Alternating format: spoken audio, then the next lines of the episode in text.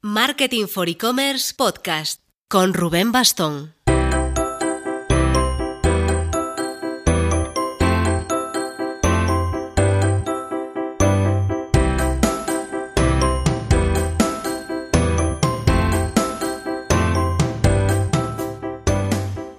Hola marketers, seguimos profundizando en temas de formación de marketing digital. Si la semana pasada eh, vimos con Joan Miró toda una masterclass de cómo funciona la inve- investigación de mercados, en esta vamos a centrarnos en el maravilloso mundo del email marketing.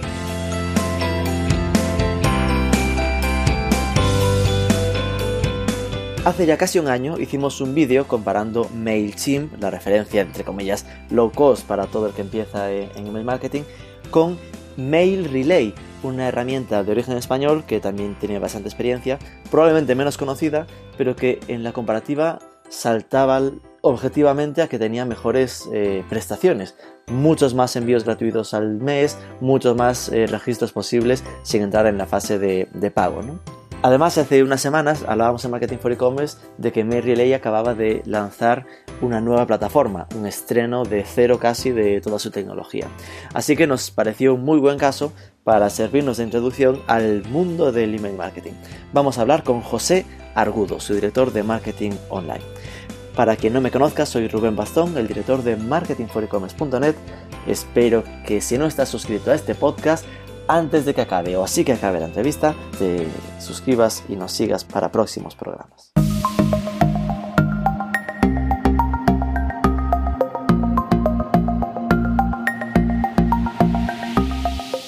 Bueno, José Argudo, muchísimas gracias por aceptar el reto de la entrevista del podcast de Marketing for E-Commerce. Buenos días, Rubén. Encantado de hablar contigo otra vez.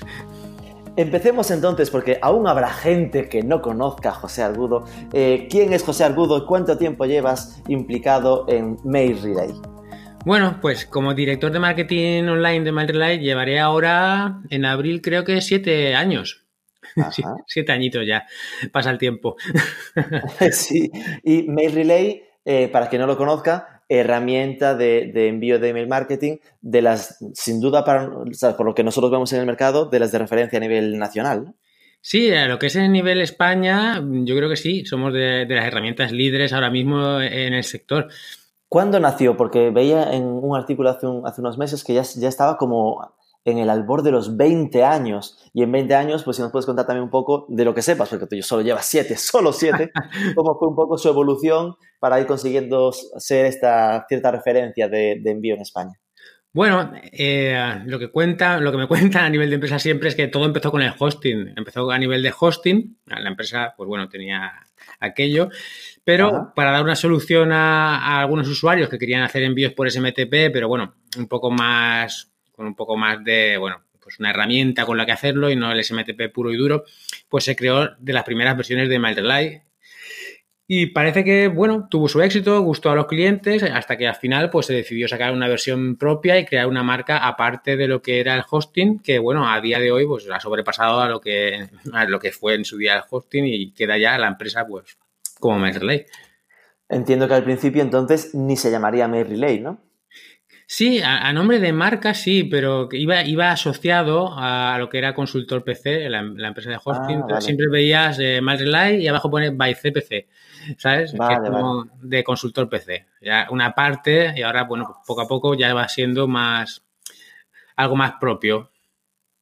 Con lo cual, el, el mail se comió al hosting en este caso, ¿no? Efectivamente, siempre las empresas pues van tirando por lo que les sale más rentable, supongo. Ha- Hace tiempo que, que hicimos un vídeo en Marketing for E-Commerce, porque claro, eh, la gente al final muchas veces nos vienen con las dudas de qué herramienta usar, cómo empezar, y muchas veces dudas como muy, muy básicas, ¿no? De lo de gastar cero o lo mínimo posible. Sí. Y tiende a, a irse directamente a MailChimp, que es un gigante estadounidense, una, una locura de grande. sí. Pero claro, al final, en- eh, hace unos meses hicimos aquel vídeo en el que comparábamos eh, MailChimp contra MailRelay y realmente, objetivamente, era más lógico usar MailRelay que MailChimp. ¿Esto cómo, cómo hacéis normalmente para, para explicar a la gente el, oye, mira, que sepas que somos buenos, somos mejores que MailChimp. ¿no? Bueno, en realidad MailChimp, lo que pasa es que, claro, si tú piensas en, Estados Unidos, pues aquello es como un continente propio. Entonces, el volumen que puede tener una empresa es como si MailRelay ocupara toda Europa. Hmm. Pero claro, es muy conocido, tiene mucho dinero para marketing, pero bueno, en realidad no es tan económico. O sea, en MailChimp empiezas a pagar muy pronto y empiezas a pagar muy pronto y, y muy caro, en realidad. no, es para nada barato.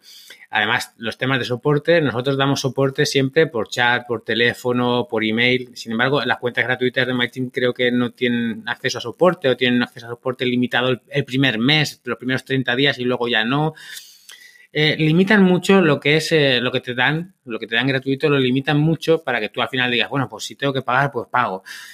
Claro, nosotros no tenemos ni entendemos esas limitaciones, porque si ofrecemos algo gratuito, ¿para qué limitarlo? Entonces no lo daríamos y ya está.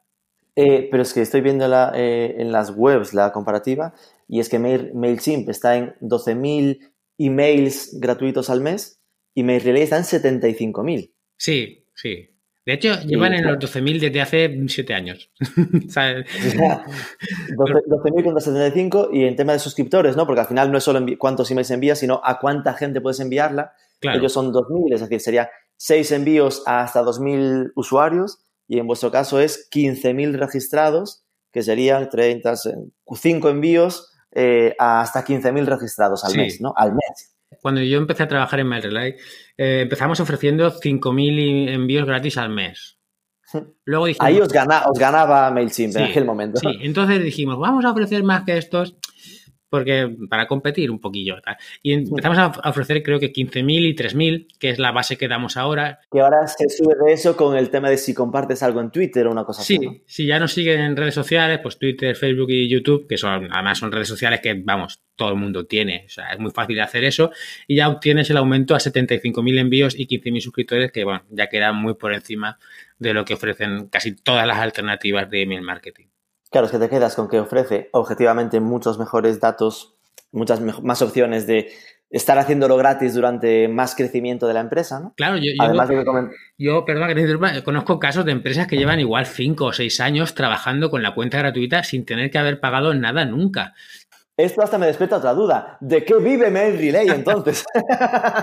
bueno, si te pasas por la web, en los casos de éxito, verás pues que, que hay empresas pues bastante bastante grandes a lo que es nivel internacional. O sea, trabajamos también con muchas cámaras de comercio, entidades gubernamentales, empresas a nivel internacional. Hablamos ya de volúmenes de millones y millones de envíos eh, mensuales. Es decir, entiendo que eh, el, objetivo espiritual sigue siendo el mismo, igual que es el de MailChimp, es decir, captar a la empresa pequeña, a la empresa cuando es pequeña, para que cuando crezca, sí que lógicamente ya esté fidelizada, acostumbrada a trabajar con tu herramienta y no quiera cambiarse y ya, aunque tenga que empezar a pagar, ya le compense pagar, pagaros a vosotros y no cambiar de herramienta, ¿no? Bueno, no es exactamente esa la, idea, pero sí, pero no. Cuéntame entonces, ¿cuál es la idea? Porque, entiendo que la alternativa que sería, voy a empresa grande y eso lo tengo casi como un giving back to the, to the society, ¿no? A lo Google, de, ay, tengo que devolver a la sociedad parte de los beneficios que consigo. Bueno, en parte sí, porque llegamos a un volumen nosotros, una infraestructura que realmente, mm, si no la aprovechas, ¿para que la quieres? O sea, si tienes una infraestructura, unos servidores, un software que puede, tiene capacidad para un volumen de envíos que si tú no lo estás utilizando, pues está ahí para nada. no hay problema en, ofrecer la cuenta gratuita con un volumen muy grande, porque en realidad lo que es la infraestructura de la empresa puede sustentarlo. Entonces, no, no, no hay tampoco nada que rebuscar, o sea, si damos eso es porque se puede. A nivel de mm, motivos más marketingianos, pues bueno, al tener un volumen de clientes, aunque sean gratuitos y no paguen, hay una visibilidad por la empresa. Todo el mundo conoce MailRelay, todo el mundo habla de MailRelay, y al final pues llegas a la gran empresa que ve que es un software pues que usa mucha gente, más de 200.000 empresas en todo el mundo, eso te da una confianza para una empresa grande que es de las cosas en las que se fijan que realmente no sea algo que acaba de aparecer, que no está aprobado, que les puede dar problemas y a grandes volúmenes el riesgo es mayor. Entonces, ver que es una herramienta que usan cientos de miles de empresas, que está aprobado, que no da problemas, que da tranquilidad, ¿sabes? Que ofrece algo gratis porque se lo puede permitir, pues da una tranquilidad a la hora de esas grandes empresas tener que contratar, pues de que no van a tener problemas, como efectivamente es el caso. Vale, vale, pues sí que yo me imaginaba distinto, pero claro, si me lo imaginaba de ese modo de los pilla pequeños para que crezcan, me chirriaba lo que tú comentabas, ¿no? Que se pueden quedarse toda su vida enviando siempre gratuito, ¿no? Sí, yo te soy sincero, la mayoría de empresas pequeñas, pues bueno, casi nunca llegan a volúmenes de más de 15.000 suscriptores. Hablamos que la mayoría no, habrá algunas que sí, pero el objetivo mm, es muy difícil que esas empresas lleguen a, ese volumen y que sea rentable eh, después de cinco años de utilizar el software gratis que en el tiempo se rentabilice esa inversión. Entonces, no, no es exactamente que va por ahí. Es más un que se convierta en una especie de estándar de mercado, que haya mucha gente usándolo y así a lo mejor ya no es la empresa, pero es la persona que en esa empresa pequeña lo usaba, cambia de empresa, entra en una grande y como ya conoce mi relay, pues no está aceitada la relación para que siga trabajando. De eso sí se han dado casos y, bastantes. Es decir, gente que ha migrado de trabajo y por lo que sea, pues usaba MyRelay, pues lo, lo inserta donde va porque lo conoce, le funciona, ve que el equipo que hay detrás pues responde a, las dudas, responde a las incidencias que puedan tener y entonces es, un equipo que da resultados y claro, es más allá que la herramienta, entonces se desea. No, es que yo de hecho recuerdo después de, hacer el vídeo, que al final con los vídeos me pasa esto, ¿no? Que me encuentro con gente y me comenta sobre los vídeos. Y recuerdo un evento en Madrid que había un par de personas que, me, que, eran, que eran usuarios ¿no? de Relay y decían, yo es que uso Relay porque al final, por esto que comentas, ¿no? que trabajando con pymes, ¿no? con pequeñas empresas, que él era consultor en, aquella conversación, pues la herramienta que recomendaba a los que estaban arrancando, empezando con email marketing, pues era esta, pues por eso, porque por la cantidad de envíos gratuitos y ojo, también mucho por lo de la atención al cliente, ¿no? Que al final con MailChimp te encuentras que es en inglés, en email, hacia allí, aquí al final tienes a alguien en, España que te contesta al chat y al teléfono. ¿no? Eso es, sí, sí, igual entras porque es gratis, pero luego ya te quedas porque ves lo que hay detrás. Entonces, imaginémonos, eh, buscando perseguir la fase didáctica de este nuestro querido podcast, que eh, nos encontramos ahora con alguien que nos escucha que no ha hecho un email en su vida. no un email de entrar en Hotmail o Gmail y enviarlo, sino que eh, no sabe cómo hacer eso de las newsletters. Entonces, cuando alguien se plantea hacer una newsletter, lo primero que necesita es una base de datos. Eh, la herramienta, un Mail Relay, por ejemplo, eh, aporta algo para facilitar esto, es decir, un, plugin para WordPress o cosas de estilo, o ese tipo de, de integraciones dependen del cliente? Bueno, nosotros tenemos un plugin, pero más que todo para eh, integrarlo con el WordPress y que te lleve los contactos del WordPress a Relay. Sin embargo, sí que ah. tenemos la capacidad de generar formularios de suscripción que se pegan en la web, se insertan, ah. o utilizas cualquier otro sistema de formularios. Hay muchos, de hecho, ahora publicamos dos artículos y creo que publicamos seis formas de hacerlo. Sin plugin, con plugin, con plugins conocidos como Thrive, en fin. Hay muchas opciones y realmente es un código HTML que lo pegas en el plugin tuyo, de Thrive o el que tú tengas, y a partir de ahí, pues, mm, pues generas pop-ups en tu web y bueno, es la manera del tráfico que te llega a la web o incluso lo insertas en una landing page para que la gente se registre ahí y tú les des a cambio algo.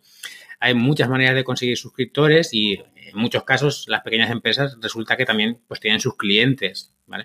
Que también pueden trabajar con ellos y muchas veces es muy rentable, más de lo que parece, pues mantener el contacto y fidelizar a tus clientes actuales. Exacto, entonces sí que vemos que eh, para alguien que necesite, ok, ¿cómo hago el formulario? En, el propio, en la propia Mail Relay, la herramientas te, da el servicio de conseguir eh, pegar el código, digamos, para que cuando alguien se registre ya vaya automáticamente a Mail Relay y no haya que me lo descargo en un Excel y después tengo que irlos pegando poco a poco. En principio no, con el, con el plugin este, o sea, con el código HTML tú lo pones en tu web y ya la gente se registra ahí. Ya puede haber casos en los que sí que haya que hacer lo que tú dices. Imagínate que tienes un CRM y tú quieres hacer algo con ello, pues sí que puedes exportar los contactos, los filtras como a ti te interese, los exportas y los importas a MailRelay, un grupo de contactos que respondan a alguna necesidad concreta que tengas. O sea, sí, esa, esa posibilidad también existe. Exacto, que sí que se puede hacer por de forma manual, en plan de me descargo el Excel y lo vuelvo a subir en, en mi relay, pero que se puede organizar para una forma más dinámica. Sí, en realidad opciones hay. Vale. Desde ahí tendríamos, eh, ok, ya tenemos correos electrónicos de clientes o potenciales clientes o suscriptores a los que enviarle.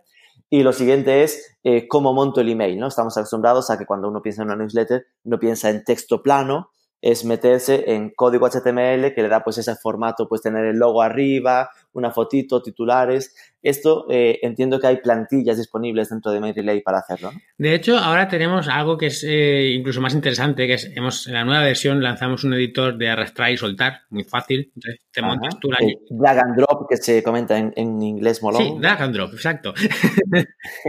y ya pues tú ahí te montas la newsletter como más te interesa, con las imágenes que tú quieres, los textos que tú quieres, vamos, es, es más sencillo así que, que como lo teníamos antes. Es una mejora interesante en esta nueva versión, la verdad. Quiero pensar que serán plantillas responsivas. Sí, piensas bien. Vale, vale. Digo, porque a día de hoy, claro, al final la gente siempre está con este tema de según cuál es en tu tipo de cliente, ya a veces más de la mitad de los meses se abren desde móvil, ¿no? Entonces que se adapte eh, como las webs, ¿no? Que sea adaptativo al móvil. Exacto, sí. Vale, sí. bueno, con el lanzamiento de la nueva versión, a ver, no tenía sentido hacer un nuevo editor y que no cumpliera con, lo, con los estándares actuales. Después, eh, obviamente entiendo que después de enviar los emails, siempre puedes saber pues cuántos han sido abiertos, cuántos han tenido clics y todo este tipo de historias, ¿no? Claro, o sea, no solo cuánto en porcentaje, que es, cuando ya tienes muchas campañas igual, pues es, es, lo típico que miras. A ver, este ha tenido un porcentaje de tanto, el anterior fue tanto y puedes ver una evolución. Pero ya si entras al detalle, pues puedes ver quién abrió, quién no abrió. Si tienes varios enlaces, pues qué enlace te ha funcionado mejor para ver qué, temas interesan más, ubicaciones geográficas, en fin, pues a nivel de información mm, tienes toda la que puedas llegar a necesitar para saber un poco cómo está funcionando tu, tu base de datos de suscriptores. Eh, con esto tendríamos lo que podría interpretarse como un onboarding básico, ¿no? En plan, ok, ya he conseguido mandar, eh, tener una base de datos, eh, hacer una plantilla y mandar emails. A partir de ahí sería repetir, repetir, repetir, ¿no? Si nos centramos o intentamos pensar en cosas un poco eh, más avanzadas, por ejemplo, si uno tiene un blog, como puede ser nuestro caso de Marketing for E-Commerce, sí. permite, por ejemplo, automatizar que cada viernes recoja los últimos artículos y los envíe él solo. Sí, tenemos aquí pues la funcionalidad de envíos conocidos como RSS, que es bueno, tú le pasas el, feed de tu blog y puedes hacer una plantilla pues que digamos que directamente inserte los nuevos contenidos y los envíe. Es una comodidad que te da. Mm, Yo no lo utilizo, pero sí que no, porque me gusta siempre escribir por mis cosillas. Cuando voy a enviar, pues siempre tengo algunas palabras, no muchas, pero siempre escribo algo concreto para, para, los suscriptores. Pero sí, la posibilidad tienes de hacer una automatización y que se envíe automáticamente sin que tú tengas que estar pendiente de nada. Y aparte de ese tipo de automatizaciones, ¿no? que se Yasuna, eh, cuando las herramientas que, que se venden, ¿no? Sí. que están más centradas en temas de automatización de email, hablan de hacer triggers, ¿no? Sí. como que desde que alguien se registra, eh, pues eh, empiezan como una serie de automatismos. No es un tema de cada viernes hay un email automático, sino al que se registre hoy, a ese en particular, mañana le mando un email de bienvenida, dentro de una semana un artículo sobre mi producto y a las tres semanas una oferta. ¿Eso se puede hacer con, con MailRelay? Te comento. En principio, MailRelay no es una herramienta de automatización del marketing.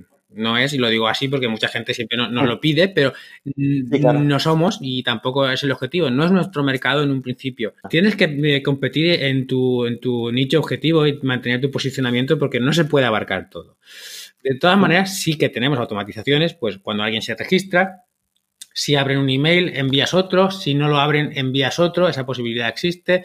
Si sale, de, si lo quitas de un grupo y lo metes en otro, que le envíe otro. En fin, sí que hay automatismos en plan, pues a los tres días envía este correo, a los seis envía este otro. Si no lo han abierto, vas a enviar este. Si lo han abierto, vas a enviar este otro. Son automatismos bueno, básicos. Eso ya, pero bueno, ya es un tema de. El, el de si abre, pasa esto, si no abre, pasa aquello hombre, pues también entra dentro de los triggers habituales. Es decir, claro, sí, esa posibilidad sí la tenemos. Eh, está claro, no es la potencia de una herramienta de automatización pura y dura que se dedica a eso, pero nosotros no nos dedicamos a eso. O sea. Para entendernos, no es un Salesforce, ¿no? Que vayas a poder, eh, voy a ir cambiando dinámicamente mis clústeres de usuarios en función de X acción que hayan hecho, pero sí que se pueden hacer cosillas, ¿no? Exacto.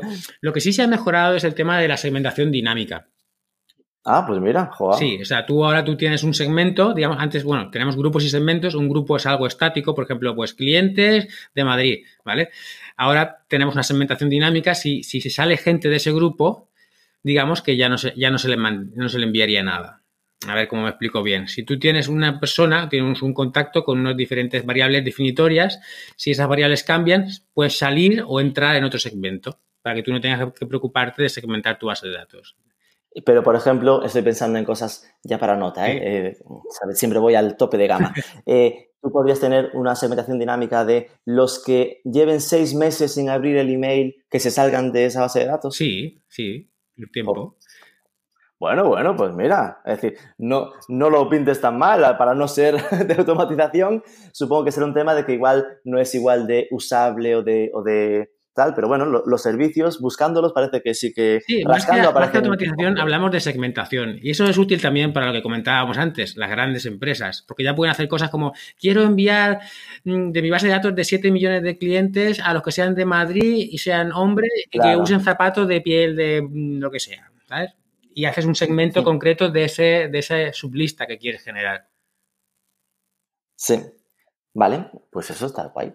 Otra que tenía, eh, hay servicio de emails transaccionales, es decir, normalmente se habla de los emails de contenidos, ¿no? las newsletters y tal, y los transaccionales que son casi otra familia, los que eh, son desde que alguien compra un e-commerce, pues el de tu pedido se ha realizado, tu pedido está en el almacén, te va a llegar dentro de dos días, ese tipo de cosas se pueden hacer con Mail Relay. Ahí hay que entrar muy bien al detalle, porque el tema de los emails transaccionales también tiene un poco de confusión y muchas veces lo que tiene la herramienta que ofrece el email transaccional detrás no es una integración como tal, sino es un servidor SMTP. Digamos que MyRelay sí tiene un servidor SMTP y tú puedes, por ejemplo, si tú tienes un e-commerce, yo que sé, un Magento o PrestaShop, tú ahí puedes definir el servidor SMTP de MyRelay y que todos los correos que se envíen desde la aplicación se envíen a través de MyRelay. Cuando compran, cuando no compran, resúmenes de la compra, cuando se hace el envío del producto, en fin, todo eso que saliera a través de MyRelay si es posible utilizando el servidor SMTP. Si lo entiendo bien, porque esto ya, cuando dices SMTP, has dejado fuera a mucha gente, casi a mí incluido, que a mí me suena de verlo de cuando sincronizas el email con Gmail y estas cosas. Eh, lo que entiendo es que no es algo que se haga nativo dentro de MailRelay, sino que es una sincronización con tu ERP o con tu herramienta de e-commerce o con lo que sea. Digamos que es como un servidor. O sea, cuando tú, tú tienes tu, tu e-commerce en tu hosting, ¿vale? Y cuando tú, imagínate, tienes tu Magento, va a enviar un correo, ¿vale? Lo envías a través de tu hosting. Eso tiene sus limitaciones, porque hay cierto volumen al día, las IPs que se utilicen, en fin. Cambiando esta configuración, digamos que en lugar de utilizar tu hosting, utilizas MailerLite. Y directamente cuando se hace un envío, transparentemente para el usuario, se lanza a través de MailerLite. Vale. Ok. Después, una de, los, de las cuestiones que uno no piensa al principio, eh, cuando empieza a enviar emails, y que ya cuando tiene algo de experiencia empieza a preocuparle, es lo de la entregabilidad, en inglés eh, del sector, lo de la deliverability, ¿no? Eh, que eso depende mucho, pues, de la calidad de las IPs, de muchas veces, aunque en, igualdad de condiciones, de lo mal que estés haciendo tus envíos. Con eso quiero decir tanto calidad de contenido como que estés enviando a, cadáveres de email durante seis años, ¿no? Eh, ¿Cómo trabajáis en principio este, este factor de la entregabilidad? Lo importante es una de las cosas que comentábamos al principio el tema del soporte. Nosotros sí que damos soporte a nivel de entregabilidad y sí que, pues, bueno, pues tenemos un equipo de compañeros que son expertos en ese tema y saben, pues, un poco interpretar el problema y ver por dónde puede estar la solución. Ahí, bueno, pues lo que tú comentabas, pues buenas prácticas de no enviar a base de datos que tengan cinco años y nunca hayas enviado nada. Lo que comentábamos de las IPs, que en el caso de Matriley son IPs propias, son nuestras y podemos gestionarlas como queramos. Mm, también el tema de cómo has obtenido la base de datos, porque mucha gente pues compra la base de datos, luego les llega spam y se extrañan, pues si has comprado la base de datos, pues tienes ese riesgo ahí, es un riesgo que tienes que asumir. Y bueno, pues hay un montón de, buenas prácticas que nuestro equipo conoce y puede transmitir siempre a los usuarios sin, sin coste. Hay un dato que, que nos dice que de una base de datos dada, normalmente una de cada cinco emails cada año muere. Muere en el sentido de que deja de ser útil, ¿no? Y, que al final, en cambio, las marcas son, son, suelen ser muy reacias a dejar a, emails fuera, en plan que no asumen la muerte de la base de datos, ¿no? En plan que aunque haya gente que lleve dos años sin abrir un email, ahí lo tienen en su base de datos y nunca llega a, dejarlo fuera. Sería una buena recomendación, eh, pues eso, el ejemplo que poníamos antes, ¿no? A quien lleve X meses sin abrirnos un email, sacarlo de la base porque al final está empeorando nuestros datos globales. Claro, es que es lo lógico hacer. O sea, tú piensas que una persona que igual lleva seis meses sin abrirte un correo, pues igual es que no quiere recibir tus correos. Duele decirlo, pero es que igual es así. Entonces, ¿para qué quieres empeñarte? Ya no es por el coste, porque en el caso de MailRelay, en muchos casos, pues si utilizas una cuenta gratuita, pues bueno, eh, si, no, si yo lo envío y si no lo abren, pues no me cuesta dinero. Es que precisamente que a veces como, como no me cuesta, ahí voy siguiendo enviarlo. Y no entienden que a lo mejor no es por costarle, vas a seguir siendo gratis, sino que va a entregarse mejor a los que quieren leerte Claro. si no se lo envías al que no quiere leerte. Tú piénsalo, si tú, si tú fueras mm, Google y, tienes un- y fueras Gmail y ves que de repente te llegan 100 correos enviados por la empresa X y de esos 100 ves que, yo qué sé, 70 personas no lo abren, pues dirás, uy, 70 personas no quieren recibir esto. Si 70 personas no quieren recibir esto, igual es que nadie quiere recibir esto, ¿sabes? Entonces, Claro. esa interpretación queda ahí. Diciendo esto, claro, acabas de poner un ejemplo que si lleva, llevado a, a- si lo llevamos a, a modelo, sería si tengo un ratio de apertura del 30% es mal dato. Cuando normalmente eh, las medias de mercado y la gente suele hablar de que un 15, un 20% de apertura es positivo. Es decir, eh, ¿cómo, cómo, cómo trabajáis ese- esas medias en Relay? ¿Realmente intentáis que, que haya una limpieza muy, muy, muy fuerte de las bases para que aumente el ratio de apertura mucho más de ese 20%? Nosotros lo recomendamos, luego lo que haga la gente, ¿sabes? No puedes ya meterte en su, en su habitación, ¿no? a ver lo no puedes. La herramienta sí que te quita pues, los correos que son incorrectos, los correos que, que te- estén rebotados, que tengan algún problema, que sean, bueno, pues que ya no se utilicen, en fin, que no se utilicen a nivel de que, de que sea incorrecto. No, no, la, la herramienta no interpreta, este no te lo abre, te lo quito. No, eso no. Ya, que eso tiene que ser una decisión Claro. eh, manual directa de, de- de la marca, ¿no? Pero, ¿qué, qué ¿O le hacéis alguna recomendación específica de es que tu ratio de apertura mínimo debería ser de X? Es que depende mucho del origen. Yo, por ejemplo, el ratio de apertura mm, lo tengo en el 50% en la nuestra de, de- de la web. Entonces, Qué sobrado. está muy bien. En la vuestra de, de Mail Relay, Sí, sí, 50, 50 y tantos, sí, sí, sí. sí. ah, caray, eso está muy bien. Sí. Y eso entiendo que es porque vais limpiando mucho de los, de los viejos, Si, ¿no? De los antiguos. si enviara a todo, todo, todo el mundo, sí que igual tendría un 30 o menos, pero claro, es que da igual, porque hay gente que no lo va a recibir igual, porque no le interesa. Entonces, ¿para qué le voy a enviar? O sea, no tiene sentido. Si tu ratio ya baja al 10 o así, es que depende. Si tu base de datos es comprada, puedes tener ese ratio y, decir, pues genial, porque he comprado base de datos, he tenido un 10% de apertura, eso redunda en un beneficio de tanto, pues por mí perfecto, ¿sabes? Claro, claro. Al final habrá gente que siendo comprada, el 10 ya le parecerá mucho y dice, "E, esto es lo que me esperaba y quiero trabajar así porque es lo que... Claro. Lo que Si tu base de datos ya no es comprada y estás trabajando con tus clientes y, y tus clientes no te lo abren, pues igual estás siguiendo una estrategia incorrecta. Igual tenías que hacer otro tipo de estrategia, enviarles contenidos que ya que les gusten, que sean de interés, porque igual no quieren recibir solo ofertas. Quiero decir, Eso nos da una idea. Dependiendo de tu base de datos, lo que les envías y la tasa de apertura, pues puedes tener una intuición de qué es lo que está pasando o qué es lo que esperan de ti.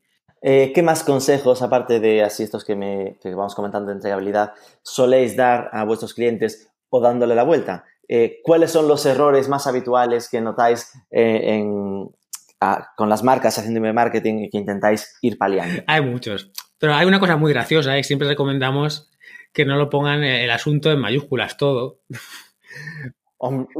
Pues sí, me parece un poco básico. Pero, pero- Madre Te lo pongo como, como, como anécdota curiosa o graciosa, como quieras. Pero es que nadie hace caso. O sea, que no lo pongan en mayúsculas, no sé qué. Y la gente, no, no, yo lo quiero poner como a mí me gusta, ya está. Y no hacen caso. En mayúsculas porque así se ve más grande en, en la bandeja de entrada. No sé el motivo, pero el que quiere enviarlo en mayúsculas no hace caso a que tú le recomiendes que, que no es buena práctica.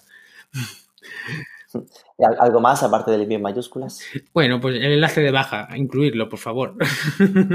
¡Guau! ¿En serio? Aún cuesta que haya gente que, eh, que gente que es consciente o inconscientemente, porque me creería que inconscientemente no se dé cuenta y se lo olvide. Ah. O lo hace en modo, prefiero que no haya enlace de baja de, la, de, sus- de- de suscripción. En los casos es consciente.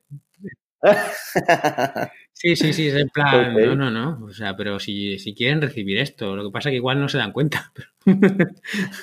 Os encontráis con, es decir, la gente ha interiorizado el tema como de las palabras clave a evitar, ese rollo de gratis y descuento, este tipo de cosas en el Es asunto. que en realidad, si tú estás enviando un descuento, ¿por qué no vas a poner descuento? Vamos a ver. Sí, son palabras a evitar, pero si tu base de datos está limpia, si tu reputación de envío está limpia, tú puedes enviar descuento y no pasa nada, porque tú estás enviando un descuento. Vamos a ver, si tú eres un spammer y metes descuento, pues ya son dos cosas sospechosas ahí. Las dos, el spammer y el descuento. Vale, aquí lo que estás comentando es, ya es interesante porque es el listado estándar, ¿no? Que siempre se comenta como palabras clave, evitar. Obviamente hay algunas que son como sexo, no sé qué. Pero bueno, igual dirías, si esto es un sexo, hablar de sexo, pues tendrá sentido. es inevitable. Eh, entonces, no, pero a veces, pero a veces hay gente que lleva esto un poco al extremo, ¿no? Y, y se monta un sex shop y habla. Yo recuerdo un e-commerce, no recuerdo el nombre, pero que jugaba con dobles sentidos constantemente, ¿no? Que era como banana y naranja.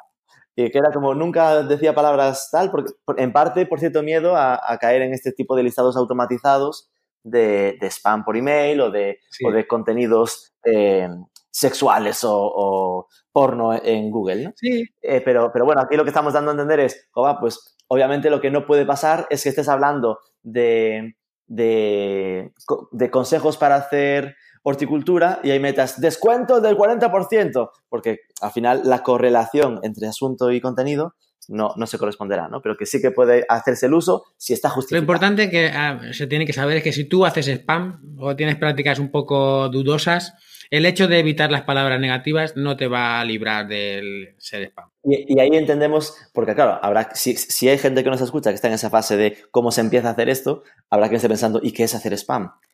Entiendo que hacer spam lo entendemos como enviar a bases que no han, que no han, que no han aceptado recibir nuestros emails, por ejemplo. Exacto, sí. Y hay muchas prácticas, pues no ya solo de comprar base de datos, sino de herramientas que pues tú las metes y te van descargando correos que encuentran por las webs, que están sueltos por ahí. Madre mía. Y luego pues la gente les envía. Eso es una práctica que existe todavía a día de hoy. recabar emails que haya por en foros, en webs, en las páginas de contacto, por aquí y por allá y luego encuentras cosas que no tienen sentido. Y supongo que también habrá algún consejo vinculado al tema de la frecuencia de envío, ¿no? Que tampoco, que no sé, ahí lógicamente entiendo que más de cuatro al día no lo hagas. Sí, sí. A partir de 30 correos en la media hora ya cansa. exacto, exacto. Es decir, ahí, eh, claro, supongo que también pasa lo mismo, ¿no? Que es muy variable según el caso. Estaba pensando ahora mismo en nuestro propio ejemplo, ¿no? Que nosotros como Marketing for E-Commerce, claro, al publicar cinco o seis artículos al día, mandamos una newsletter diaria de lunes a viernes. Pero eso, tiene, eso tiene sentido, porque la gente además lo, espera. Espera un poco, el que no pueda leer todos los artículos constantemente, pues dice, bueno, pues mañana me va a llegar un resumen y el que más me interese, pues accedo en el que me interesa clico y o que sea, pero que habrá otros casos, ¿no? Más los de tengo un e-commerce, pues en un e-commerce que te llegue un email al día de un e-commerce, o eres, uff, o eres Privalia y tienes eh, constantemente ofertas distintas y hay que empujarlas. Y aún así Privalia ya vemos que ha ido dando pasos a darte opciones de segmentar por marcas, por categorías, por, por frecuencia o si no, no es normal que, es, que haya más de, un, más de un email a la semana. Claro, uno a la semana sería, en mi opinión, también correcto, porque la gente no te va a comprar cada día.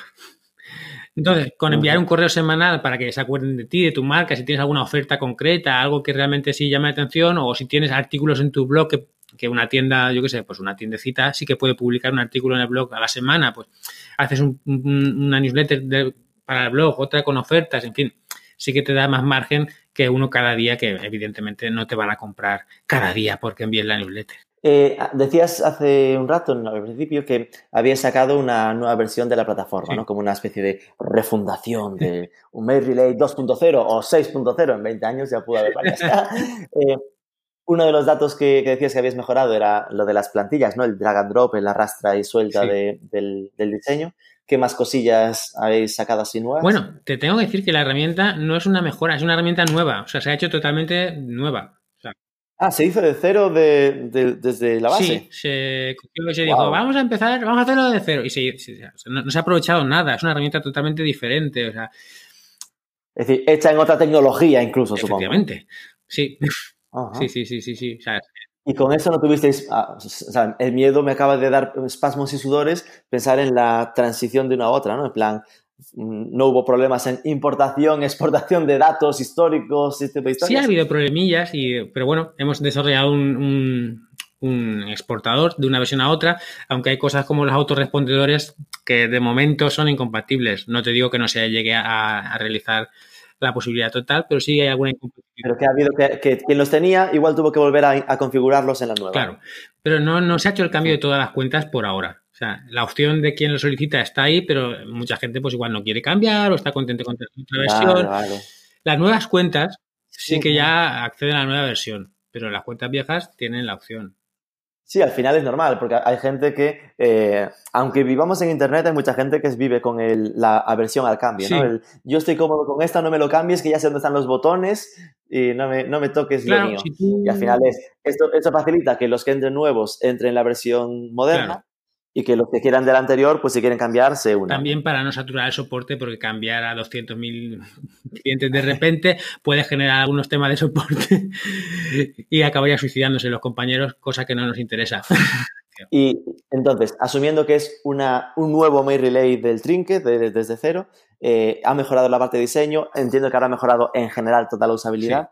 Eh, más cosas de las que presumir. Bueno, hay un montón de cositas interesantes por ahí, como los automatismos nuevos que te comentábamos, el editor, las gráficas, bueno, ya, pues, ya no usamos Flash, que era algo que mucha gente odiaba tremendamente de forma comprensible, las nuevas segmentaciones dinámicas, ahora también eh, en lo que es la plantilla, tú puedes meter condicionales y cosas tan interesantes como si el suscriptor es de Granada, pues dile, hola, persona de Granada, y si es de... Hola, Granadino. sí, sí, mejor y, si es de otro sitio, pues bueno, puedes usar esas variables para mostrarles contenidos dentro de la newsletter concretos para esa persona en específico que es muy, es muy interesante. Y además, pues, lo, interesante, interesante es que es una plataforma nueva que tiene una capacidad de desarrollarse mayor. Digamos que en la vieja habíamos llegado ya al límite de lo que se podía hacer sobre ella y ahora pues tenemos oportunidad de crecer y expandir. Claro, claro, que de algún modo con la tecnología anterior era como, uff, es que ya es parchear esto, parche sobre parche, madre mía, ¿cómo lo haremos? Aquí es como, mira, tenemos una plataforma estable sobre la que... Claro, a nivel también pues, de lenguajes de programación sabes que también evoluciona mucho y hay, pues, te quedas limitado en algunos cuando hay otros que realmente te darían una funcionalidad mayor. Y eso es lo que hemos hecho, pues aprovechar para hacer algo nuevo que realmente se pueda crecer y que dé una mayor capacidad también a un volumen creciente de usuarios sin encontrarnos problemas de, pues es que no podemos crecer porque esto no aguanta más, ¿no? Y, otra curiosidad ya para, antes de finalizar, eh, cuando se pasa a pagar, porque creí, en plan, estamos en, ¡uh, qué maravilla! Tengo hasta 15.000, hasta 75.000 envíos gratis. Si me toca pagar, ¿cuánto suele ser el price? ¿no? ¿Cuánto suele costar eh, si pasas al primer tramo? ¿no? Pues ok, me meto en 150.000 envíos o en 30.000 de base de datos. Pues lo tengo que mirar. vale, el primer tramo a pagar tendrías ya, pues bueno, el de 100.000, pues es, lo lógico sería que pagaras 67 euros al mes. 67 Digo lo lógico, 100.000 suscriptores, o sea, 100.000 envíos y 20.000 suscriptores, porque podrías pagar menos, podrías pagar 48 euros al mes, pero no tendrías estadísticas. sí, me parece un poco difícil de imaginar estar, estar sin, datos de, lo que envías. Buah, eso sería loquísimo. Bueno. tú si quieres, si quieres puedes, tú fíjate de mí, pero no te doy datos. eso es forma de ahorrar, pero no, lo normal sería pasar a lo de 67 euros. Luego también tienes la opción de bonos prepago, pues yo qué sé. Si dices, bueno, yo es que a de comprar un bono de un millón de envíos y gaste cuando los gastes. Claro, o si tú tienes necesidades puntuales, pues mira, yo compro esto porque yo es que no envío cada mes, porque lo que pasa es que envío una newsletter cada dos meses, ah, entonces no quieres pagar cada mes, pues contratas un bono y cuando lo gastas, pues contratas otro y así. Y no tienes esa atadura de un coste mensual, sino que es pues cuando tú, pues buenamente lo necesitas. Y tendencias, tendencias para el futuro del email marketing, porque se estoy, claro, nosotros con Marketing for E-Commerce estamos en la pomada de todo, ¿no? Se habla mucho de lo de emails dinámicos, emails en AMP. A mí lo de AMP, te juro que me flipa, pero claro, entiendo que es algo que eh, empiezan a hacer los super gigantes, pero que a, las marcas del día a día aún les cuesta meterse, ¿no? Esto es algo que entiendo que aún no se puede hacer con Mail o, o cómo vais. De momento, todo este tipo de tecnologías eh, no se pueden utilizar a nivel, o sea, a nivel de MailRelay no tenemos esa funcionalidad. Hay que ser sinceros con las cosas. Mm. Pero es un poco lo que, lo que tú dices. a nivel del día a día, a nivel de la calle, la pequeña empresa, pues tampoco las utiliza. O sea, enviar newsletters dinámicas con formularios o enviar newsletters que tengan menús que tú puedas pinchar y acceder a una sección u otra, que se muestre un contenido u otro dinámicamente. No. No. Claro, son cosas que, que al final eh, están geniales, pero es que yo lo, insisto, lo veo, ¿eh? es decir, que hablaba el otro día con uno de Rebel, que es una empresa que había comprado, ha comprado Salesforce, y claro, es la locura, le van a hacer maravillas, se convierte el email como en una, una mini web, pero claro, hay que hacer la mini web, en plan, hacer una plantilla de email se convierte en un desarrollo, una maquetación como de página web, ¿no? va a ser interesante, pero seguramente empecemos a verlo con quién, pues con Coca-Cola, con Airbnb, a nivel internacional, que tengan el tamaño suficiente.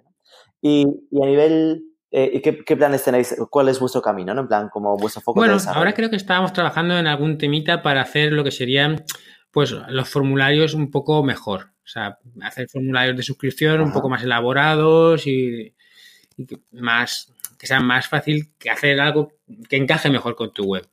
Eso es un poco el foco que tenemos ahora.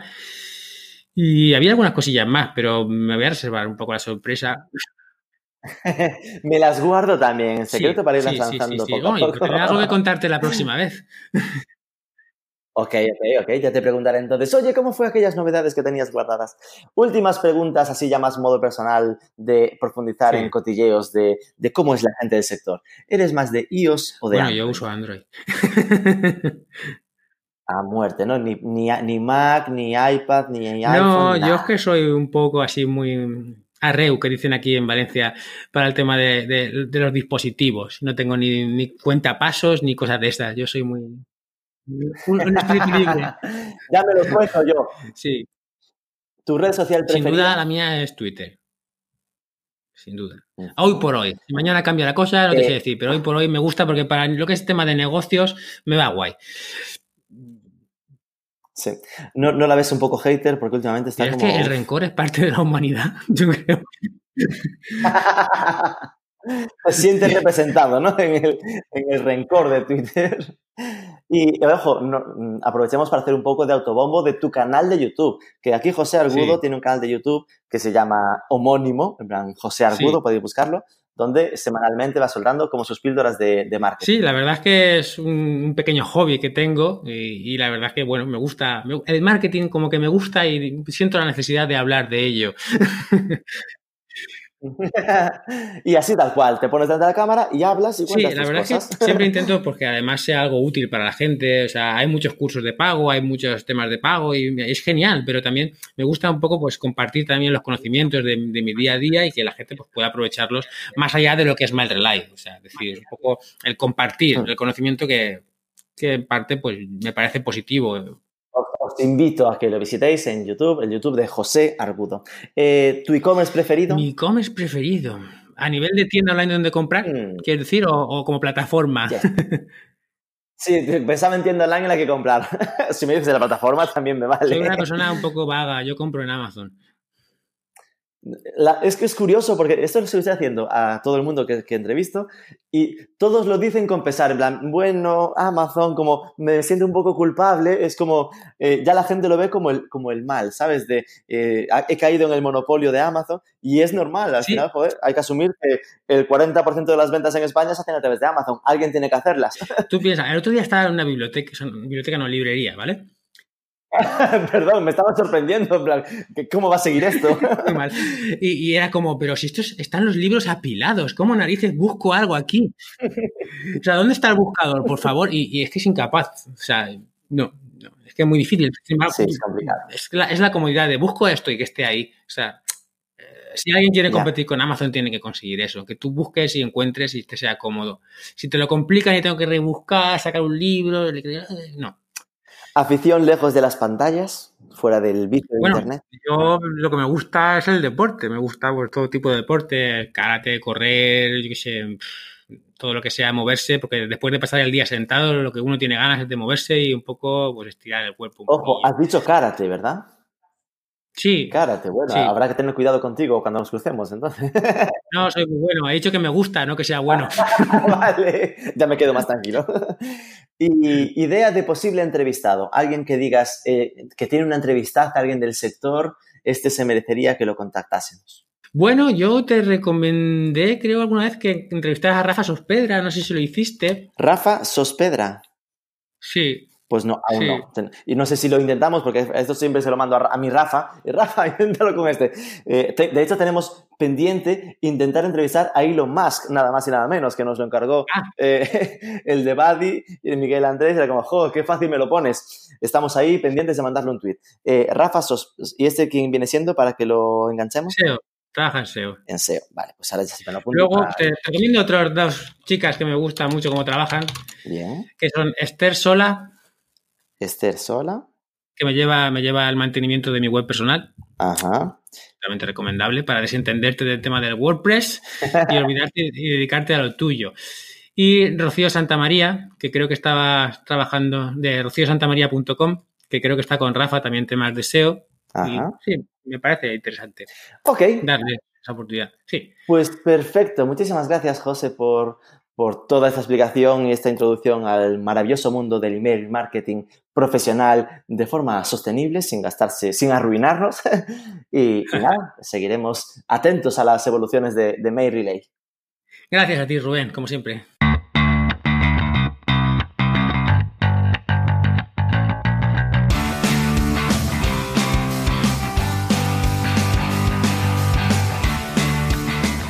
Pues eso, si estáis empezando en el mundo de los envíos de correo electrónico, newsletters y demás, ya veis que Mail Relay, Mail Relay, acabado en Y, ofrece un arranque gratuito, probablemente para muchos gratuito para siempre, con acceso a atención al cliente en español y una plataforma que además está de estreno a nivel tecnológico.